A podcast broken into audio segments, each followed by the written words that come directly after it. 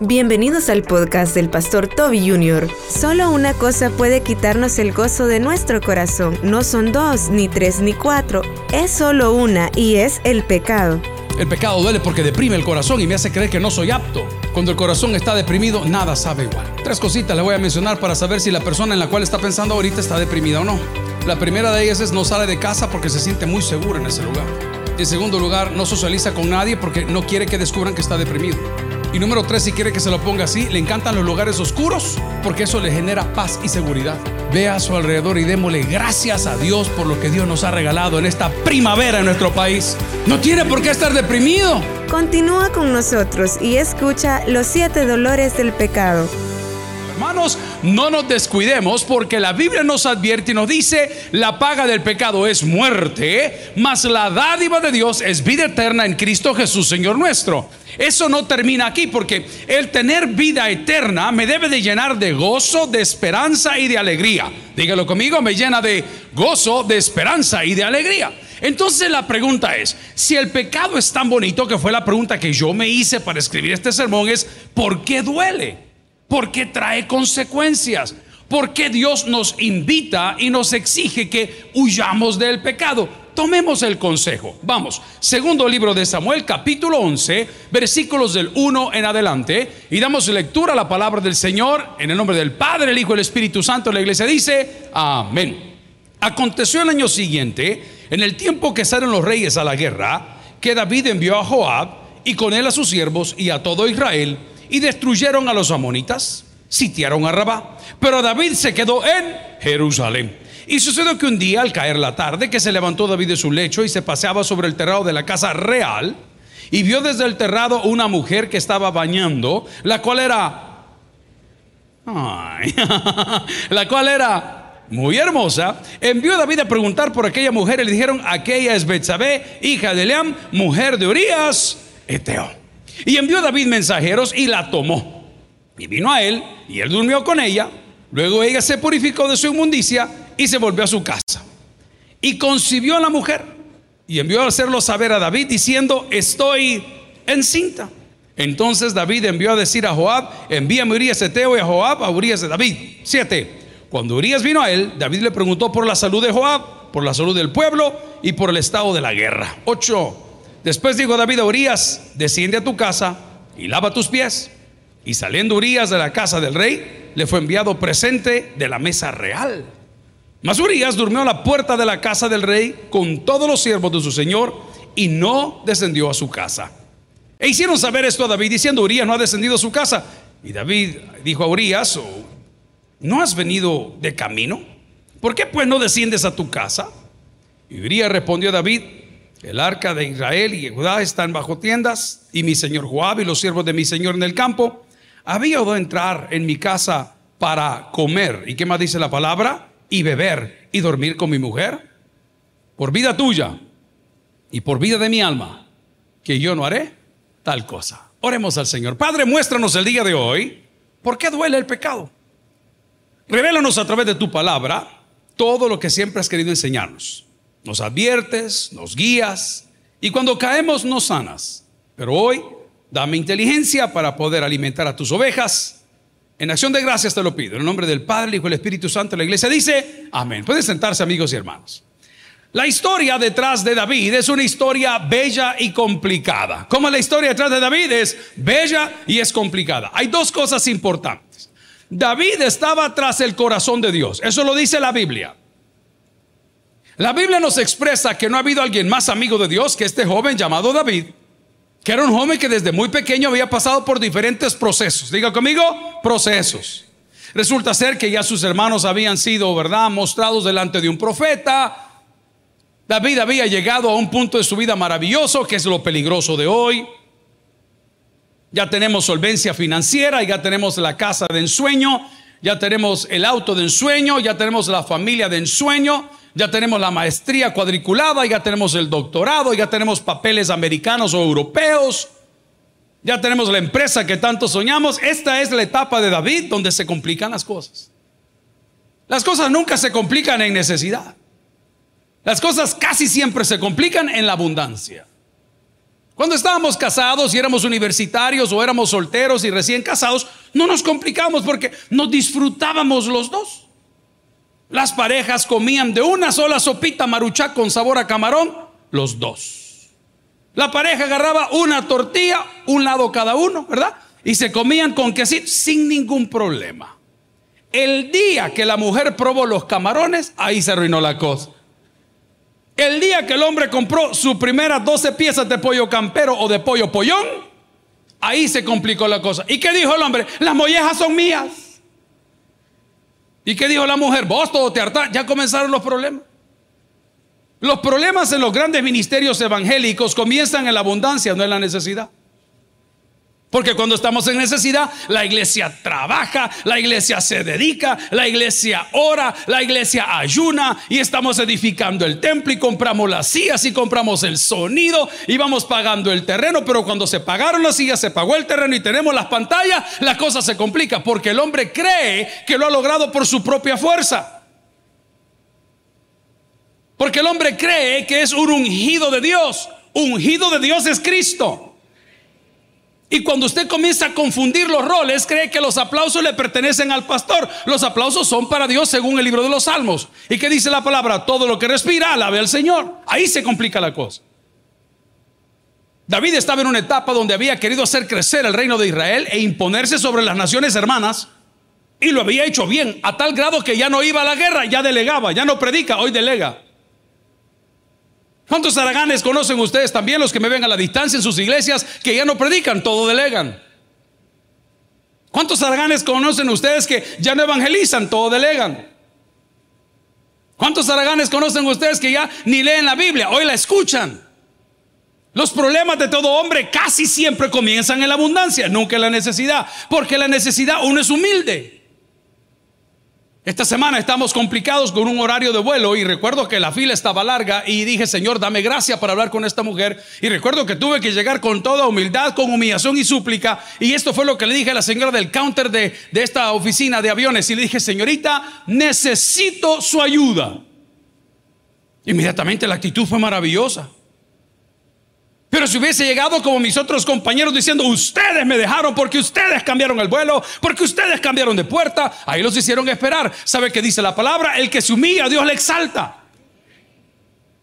David estaba en esta época y quiero advertirle que usted y yo podemos estar ahí. Creemos que todo está bajo control.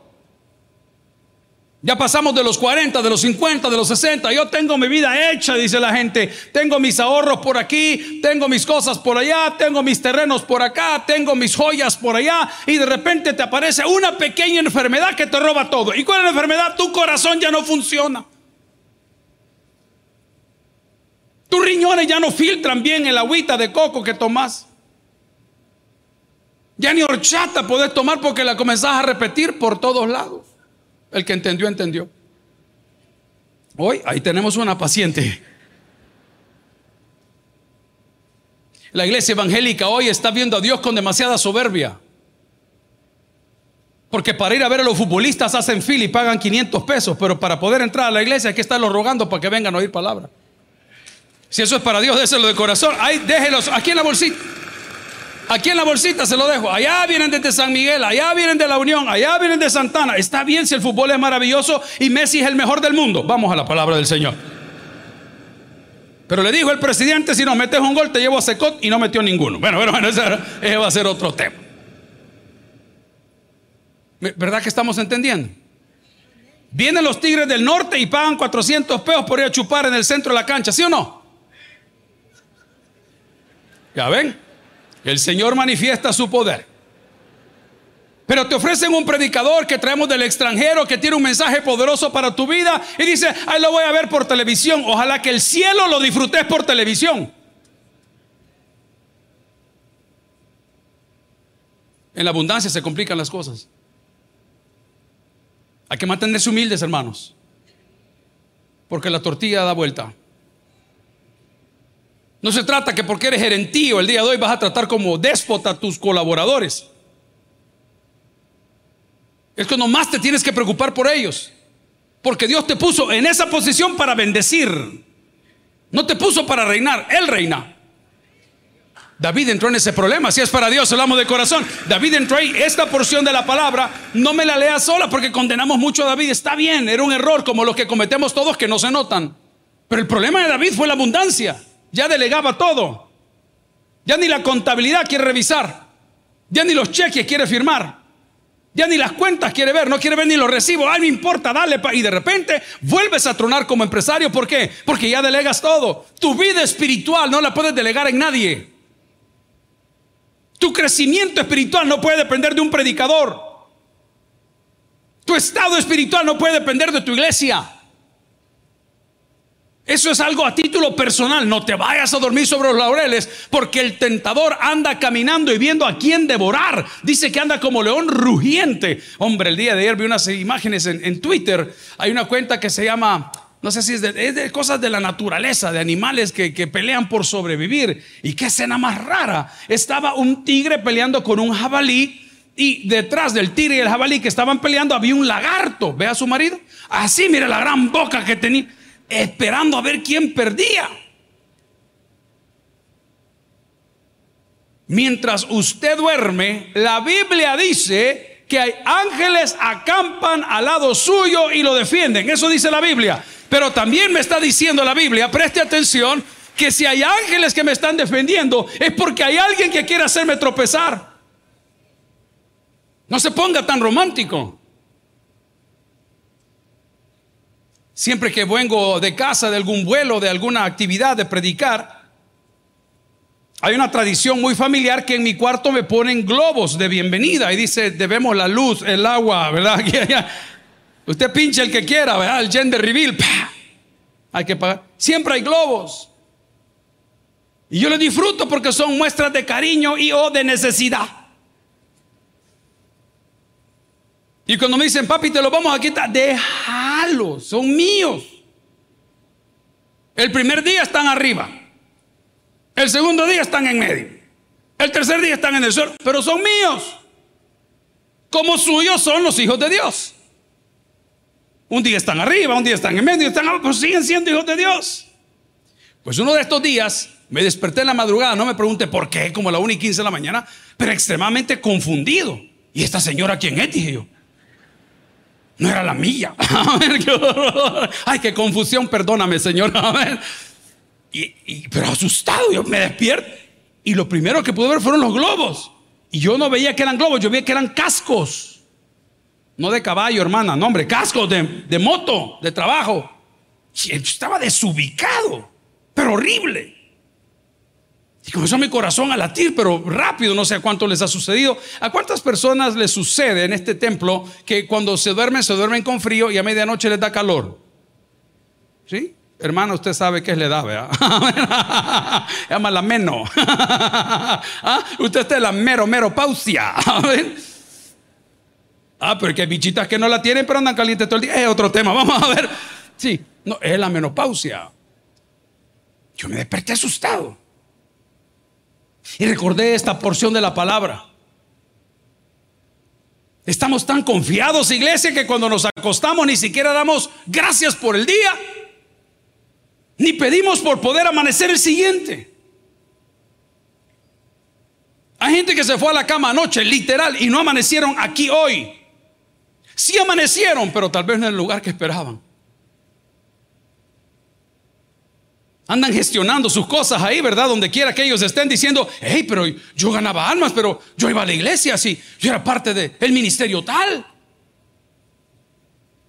Me imagino yo que las personas que están a cargo de estos departamentos, porque hay jerarquía, lo dice la Biblia, les han de estar leyendo el código, espérame, espérame. Aquí dice, mira, no todo el que me dice Señor, Señor, entrará en el reino de los cielos, sino que le hace la voluntad de mi Padre. ¿Tiene alguna duda? Qué sorpresa. Qué sorpresa, porque el pecado duele. Si usted es un creyente, no quiero desordenar el orden de lo que he escrito, el pecado duele porque ensucia el alma. Y cuando hablamos de una suciedad en el alma es algo incómodo que solo usted conoce, nadie lo conoce.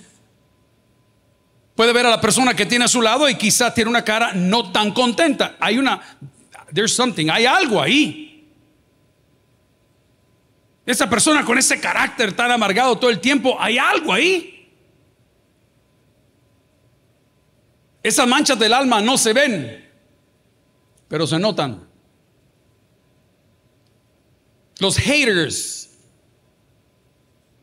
usted no los puede ver, pero se notan. Todo está mal, el mundo está contento de los cambios que no, ellos están odiando, odiando, odiando, odiando. ¿Y por qué odian? Porque hay algo malo en su alma. El pecado mancha el alma. No dije ni siquiera tu cuerpo. Hey, yo pasé por etapas y todavía que estoy envejeciendo donde aparecen manchas que usted nunca había tenido. La única con que todos nacimos en El Salvador fue con el lunar del indio. Amén. Ah, no sabe qué es. Venga, le voy a enseñar. Venga para acá. Ah, eh, volado de paño negro que anda ahí que le ha caminado del lomo. Al rato le aparece en el pecho, un día le aparece aquí en la frente. El lunar del indio, decían los abuelos. Para manchas que van apareciendo. Y claro, como nos maquillamos todos los días, Amén, hermanas. Qué raro me sentí decir eso. sentí así como yo hacia el final, pero como nos maquillamos todos los días no se nota, pero cuando llegamos a la casa nos lavamos la cara, nos quitamos las pestañas, nos quitamos los ojos azules, nos despintamos las cejas, nos quitamos las extensiones de pelo. Ni usted se conoce. El pecado duele porque mancha el alma. Y tú andas aquí adentro algo todo el día y todo está bien y te cantan y te rifan y te llevan y te llevan a comer y te celebran, pero hay algo aquí adentro que no te deja. ¿Por qué? Porque tienes manchada el alma del pecado. La historia que leímos hace un ratito, los que no la conocen, habla de un hombre que lo tenía todo, su reino estaba poderosísimo, bien posicionado, cometió el error de su vida, se confió y comenzó a delegar y cuando comenzó a delegar quería cosas exóticas. A mí me gusta lo básico para comer, hermano. Esas cosas que van a ver en el cielo, hot dogs y pizza. Alguien dice, a ver, pero hay gente que es sofisticada para comer. Eh, pastor, ¿y qué quisiera comer? Ancas de rana en alguaste. Santo Dios. Hermano, perdóneme, ¿quién come huevos de iguana? A ver, levanten la mano los pecadores. Los de tortugas se los van a llevar aquí, ¿verdad? Garrobo. Hermano, si para eso Dios inventó el pollo. Yo quisiera unos taquitos de culebra. Suficiente con su suegra, hermano. Trozo de anaconda que anda ahí al lado. Ya que aprieten, aprieten hasta que lo ahorcan a uno. ¿No ven que dicen que la pandemia comenzó por unas benditas sopas de murciélago, no sé dónde? Mitos o realidades, no sé, pero hay gente que es demasiado sofisticada. Lo sofisticado no te quita las manchas del corazón. El pecado duele porque mancha el alma. En segundo lugar, el pecado duele porque domina nuestra mente. Yo tengo ese problema, debo de confesarlo. Hay cosas de comer que a mí me encantan y me fascinan y no puedo parar, como el gozo que cantamos aquí. Hay un gozo que no puedo parar. Yo soy amante del pan. ¿Alguien me acompaña hoy? Miren, todos tienen diabetes. Al regresar, coma diabético. No, yo no puedo. Y al día siguiente digo, hoy no voy a comer, hoy no voy a comer. Por ejemplo, ayer yo venía súper de la cosa pastores, estaba lindo los hermanos. Le damos un aplauso a todos los pastores de la organización que nos acompañaron el día de hoy. Gracias. Ayer, ayer en la playa. Estuvo bueno. Pero les hablamos como una hora y algo. Yo llegué a la casa con hambre y como la psiquis me ataca, voy a comer una buena ensalada. Pero antes del buen plato de ensalada, me metí dos panes con pollo. ¿Alguien dice amén? Pues sí, por alguna duda. El pecado duele, número uno, porque ensucia el alma. Número dos, porque domina tu mente. No quiero meterme en profundidades. Entre hombres que se celebra cada segundo jueves de mes, tocamos un tema más fuerte de estos consumos de las cosas que los hombres normalmente hacemos. Pero ¿Le domina el casino? Ya perdiste un montón de tu salario y de ese tema nadie está hablando en El Salvador. Están reventados los casinos. Ya perdiste la casa. Ya topaste la tarjeta de crédito. Te domina. Y amaneces diciendo, hoy voy a ganar. Es que hoy voy a ganar, hoy voy a jugar blackjack, hoy voy a jugar ruleta, hoy voy a hacer tal cosa. No, hoy voy a las máquinas. Hoy es que esa máquina yo le voy a sacar. Mira, es que ya la conocemos. Fulano viene aquí y de repente van 500 más, 500 más, 500 más, que son 500 menos, 500 menos, 500 menos. ¿Por qué? Porque el pecado domina tu mente. Hay un ministerio precioso en su iglesia que se llama Retorno. Retorno. Y nosotros celebramos cada vida. No se puede con todos, pero con la gran mayoría. Cuando logran romper ese vínculo, porque el pecado domina nuestra mente. Por eso duele. No tengo autonomía. No es el Espíritu Santo quien te rige ni te lleva. Es el pecado que habita en nosotros. Por eso duele. Duele porque ensucia el alma, duele porque domina tu mente y a pesar de que te hace daño lo vuelves a hacer. Me decía, los hijos ya prácticamente se han ido de casa, uno está predicando en San Francisco, el otro está en otra capacitación allá por Sudamérica y solo nos queda el hijo menor. Entonces le digo, mira, sos el hijo único, hoy sí sos el consentido. En vez de decir, ¿cómo extraño a mis hermanos? Dijo, al fin. Entonces siendo hijo único le dijo, ¿qué te gustaría comer el día de hoy? Y este yo no sé quién es el papá. Porque solo cosas sofisticadas. Pide dice, quisiera unos cócteles. Mira, hijo, le digo, Wendy's no queda aquí al lado. Al lado nos quedan las hamburguesas. Dios bendiga Wendy's, hermano. Es buen producto.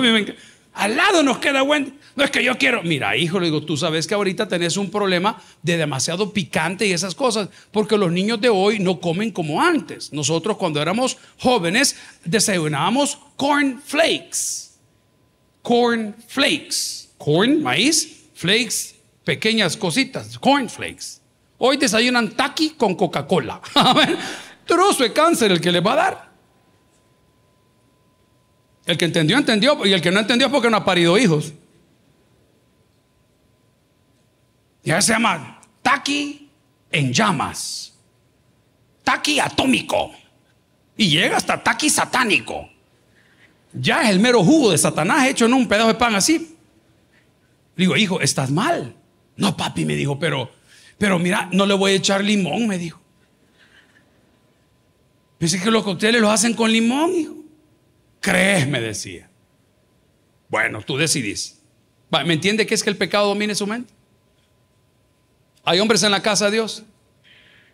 No todas las que te dicen que te aman, te aman. Lo mismo le dicen a todos se bajan de tu carro y se suben al del otro. Hoy, allá tenemos un hermano. Este como que bingo, aquí es bingo. Se baja de un carro y te sacó una cartera de tres mil pesos, al otro le sacó un reloj, al otro le sacó el apartamento, vos te sacó el dinero el mes, al otro te hace el lloradito de que el niño no hay que no hay cuánto y la bicha está comiendo parejo y vos acabado y jugado y engañado. Pero al día siguiente nosotros que somos hombres, que vamos a hablar entre hombres, volvemos a marcar ese número. Y le decimos, hola mi amor. ¿Cómo le dice hermano? ¿Cómo le? Hola mi amor. La recuerdo. Yo también te extraño. Fíjese que vi unos zapatos bien bonitos. Ay, no, no se diga más. que compré otros cascos a este caballo, vamos. ¿Me entiende qué es que el pecado le domine su mente? Estoy hablando de hombres para no ofender mujeres, porque hoy aquí es un pecado. Todo el mundo habla de feminicidios, pero no hablan de homicidios, nadie. Los hombres aquí en El Salvador estamos perdidos hoy. A usted lo pueden insultar, lo pueden difamar, le pueden decir lo que quiera y no pasa nada. Diga una tontería, una, una tontería. En general, no, hombre. Tres demandas más tarde, está bien, no me preocupe. El que ríe de último ríe mejor. Lea Mateo, Dios es de justicia. Le digo porque aquí están muchos casos de padres de familia, varones que se han tenido que quedar con sus hijos, que los tienen que sostener a sus hijos mientras su mujer anda loqueando con medio mundo. De eso nadie quiere hablar hoy, pero no es el sermón de hoy. El pecado duele porque domina tu mente. ¿Y tú crees que va a estar bien? No vas a estar bien. Número tres, el pecado duele porque, este es el para los creyentes, no lo van a entender todo, deshonra a Dios. Habla más de Dios. Yo le he dicho a mis hijos, hijos, por favor, si por las cosas de la vida, por las amistades con que andan, por las fiestas donde van a ir o las reuniones que los invitan, si van a consumir alcohol, por favor, no manejen. No maneje. Lo ideal es que no tome alcohol, pero por favor, no tome alcohol, no maneje, no lo haga. ¿Por qué?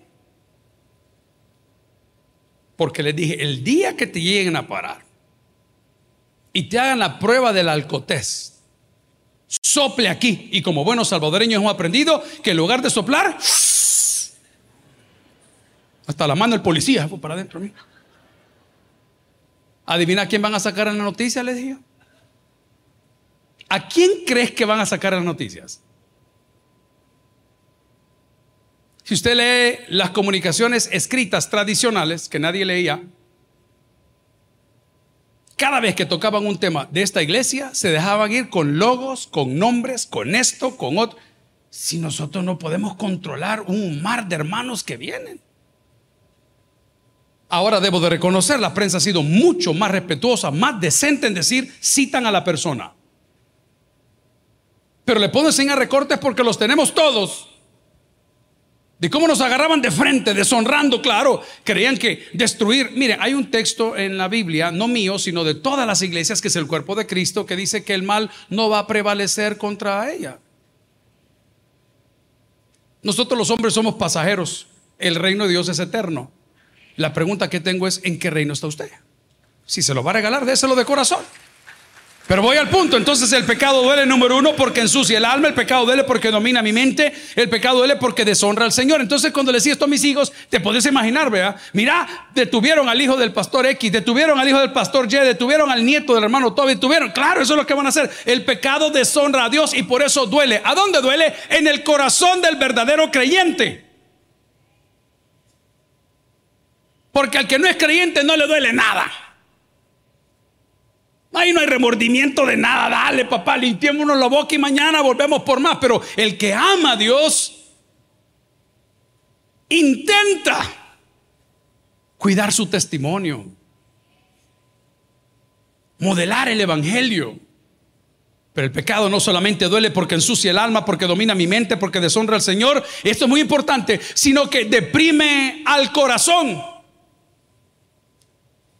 Y lo hace de dos formas. ¿Y cómo lo hace? En primer lugar, te hace creer que no eres apto para ser salvo. Pero la Biblia dice, por gracia sois salvos y esto no de vosotros, porque es un regalo de Dios.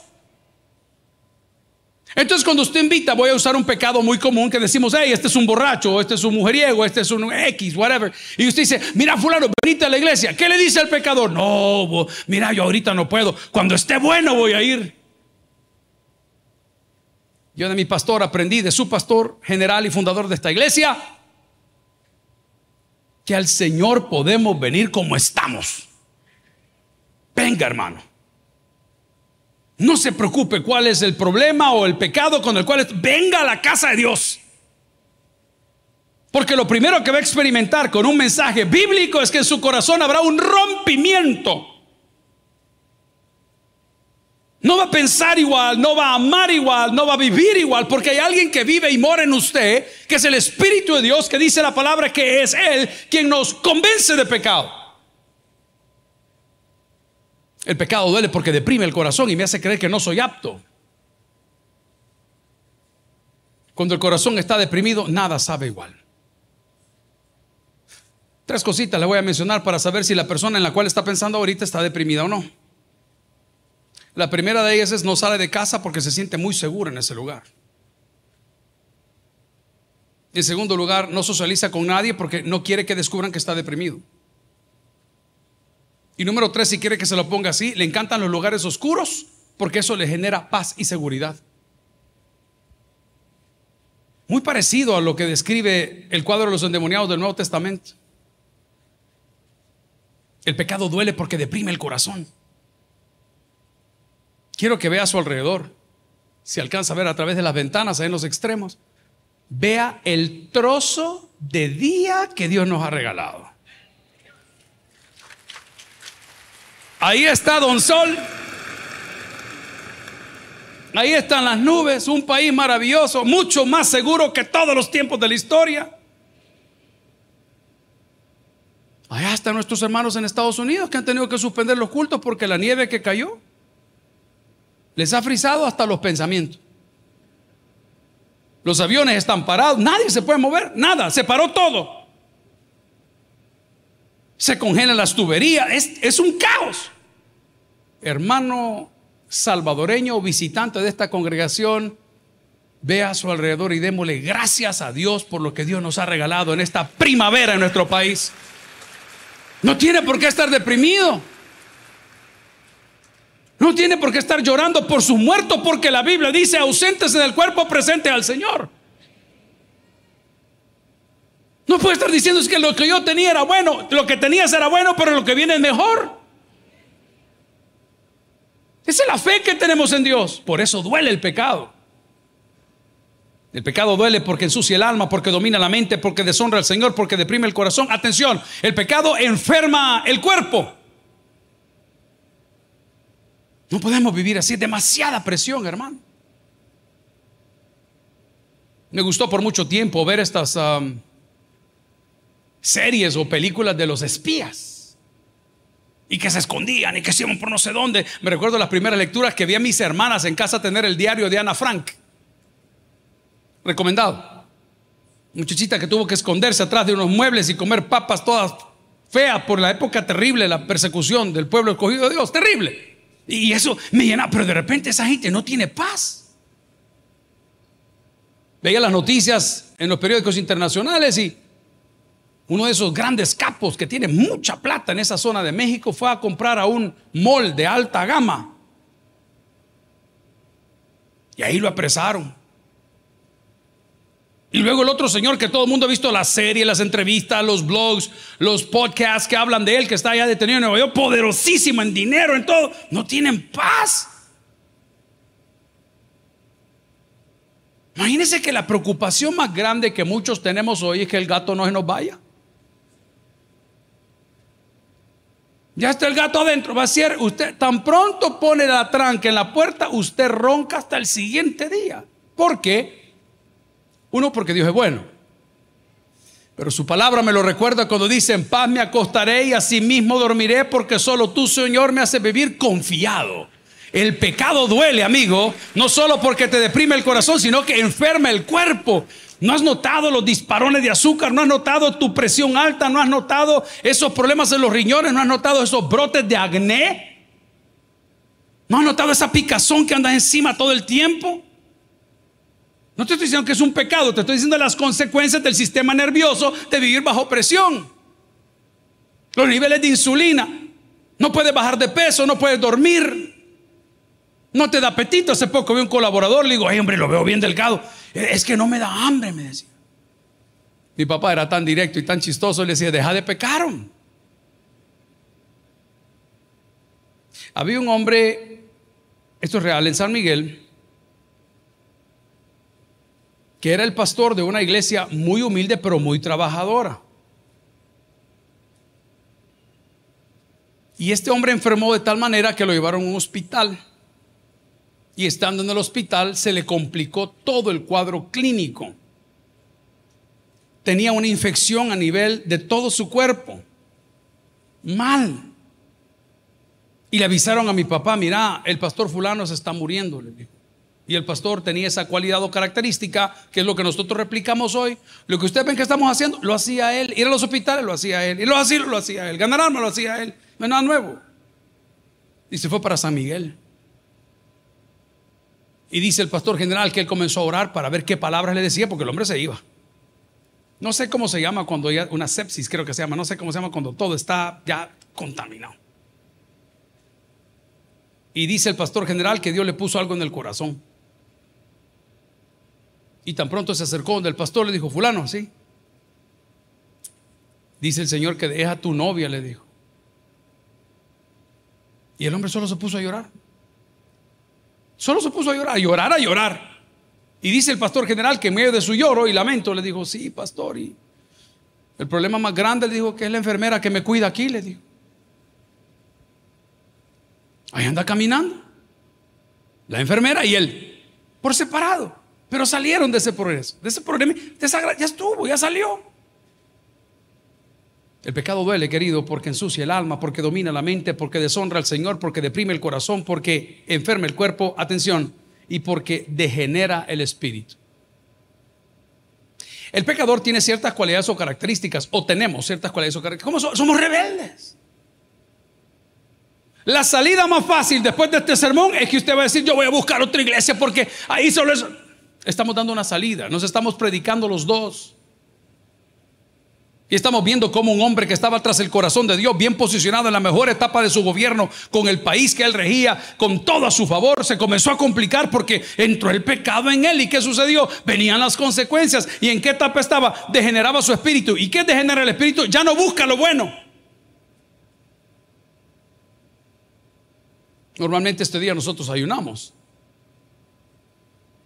Y cuando uno se sienta a la mesa para el desayuno, para el desayuno, no hablo de la hora, hablo del desayuno. Cuando llega con mucha hambre, dice el proverbio, pon un cuchillo a tu garganta, no codice el pan. no, no me lo separe. Si yo me como un pedazo de pizza a esa hora, que la amo, me voy a comer uno en la tarde. Y lo más seguro que a las 11 de la noche, cuando necesite algo, Voy a calentar ese pedazo todo tieso y torcido en la refrigeradora, pero no me importa. Con chile trompechucho todo pasa, ¿me entiendes? El pecado degenera el alma. Es que ningún borracho comenzó con tres cajas de cerveza, comenzó con una.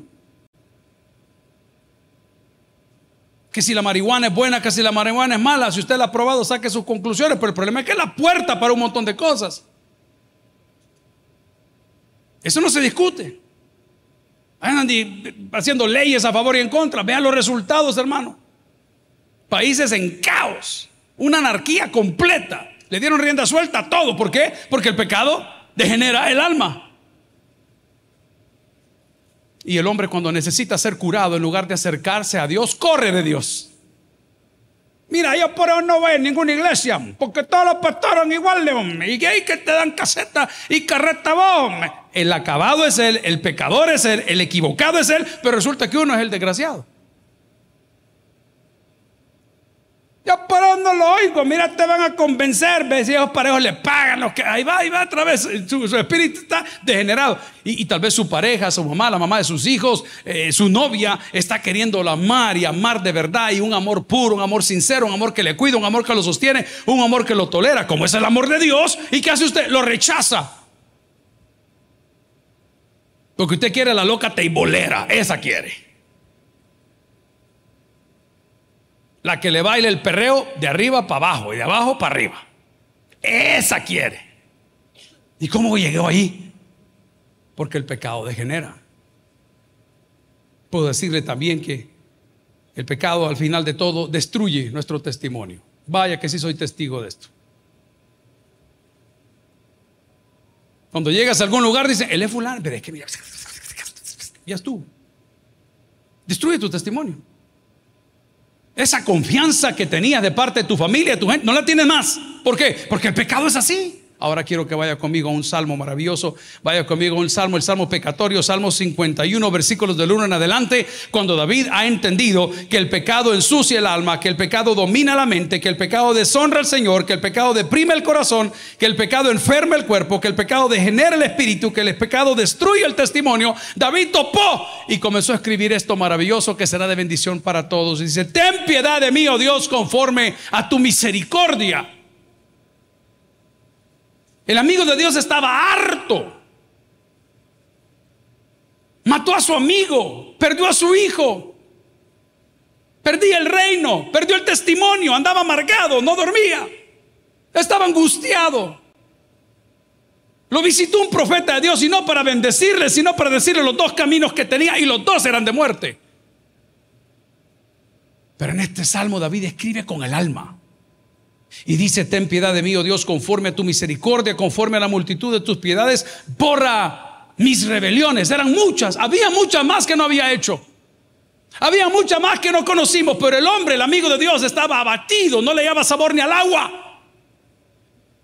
Porque el pecado había hecho todas las atrocidades en su corazón. Lávame más y más de mi maldad y límpiame de mi error. Porque yo reconozco mis rebeliones y mi pecado está siempre delante de mí. ¿Sabe qué es eso? Las consecuencias. Contra ti. Contra ti. Solo he pecado y hecho lo malo delante de tus ojos. Para que seas reconocido justo, dice la palabra. Y tenido por puro en tu juicio. He aquí en maldad he sido formado y en pecado me concibió mi madre. He aquí, tú amas la verdad en lo íntimo y en lo secreto me has hecho comprender sabiduría. Purifícame. Qué petición más fuerte. Porque al leer esto es tan sencillo, pero para purificar el oro lo tiene que poner a unas temperaturas que no se imagina. ¿Sabe qué le decía en lenguaje salvadoreño? Padre, dale, dale con todo, pero quítame todo lo que siento. La respuesta de Dios fue maravillosa. Anda a llorar todas tus lágrimas, le dijo, y cuando hayas terminado de llorar, yo voy a hacer grandes cosas contigo. Si va a arreglar algo hoy, no lo arregle por pedazos, hermano. Dele con todo, hombre. No ande parchando cosas, hombre. Cambie la llanta. No, con esto me quedo, con esto me voy. No, dice la palabra del Señor. Hazme oír gozo y alegría. ¿Y por qué lo dice? Porque estaba abatido. Solo eran malas noticias. Versículo 10. Crea en mí, oh Dios, un corazón limpio. Y renueva un espíritu recto dentro de mí. Amigo y hermano, esta mañana nos hemos detenido en estas porciones de la Biblia solo para enseñar los siete dolores del pecado. ¿Y por qué duele? Si pareciera que todo el mundo la pasa bien. Pareciera que las fiestas en Miami y las fiestas en el lago y las fiestas en la playa y la chupazón allá en no sé dónde y las barbacoas de esto y los viajes ocultos, pareciera que todo es pura vida. No, Señor. El pecado ensucia el alma, el pecado domina la mente, el pecado deshonra al Señor, el pecado deprime el corazón, el pecado enferma el cuerpo, el pecado degenera tu espíritu y el pecado destruye tu testimonio y te lleva a un punto de desesperación tal que comienzas a pensar hasta en quitarte la vida, la vida que Dios te dio. Pero qué bello es Dios, que esta mañana nos recuerda lo que la palabra dice. Cuando nos invite, dice, venid a mí los que estáis cargados, trabajados, y esta es su promesa, y yo os haré descansar.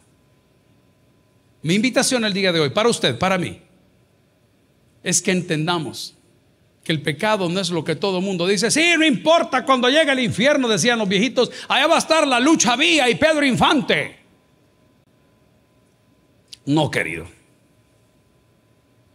Ahí, según la Biblia, va a estar el lloro y el crujir de dientes, porque la llama no se va a apagar nunca. No así los que confían en el Señor.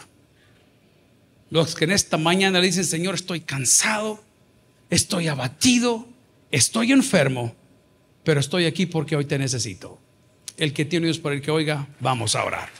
Gloria al Señor. Si este mensaje ha impactado tu vida, puedes visitar www.tabernaculo.net y sigamos aprendiendo con las enseñanzas del pastor Toby Jr. También puedes buscarlo en las redes sociales, Instagram, X, YouTube como Toby Jr. Taber y en Facebook como Toby Jr. No te pierdas nuestro siguiente podcast.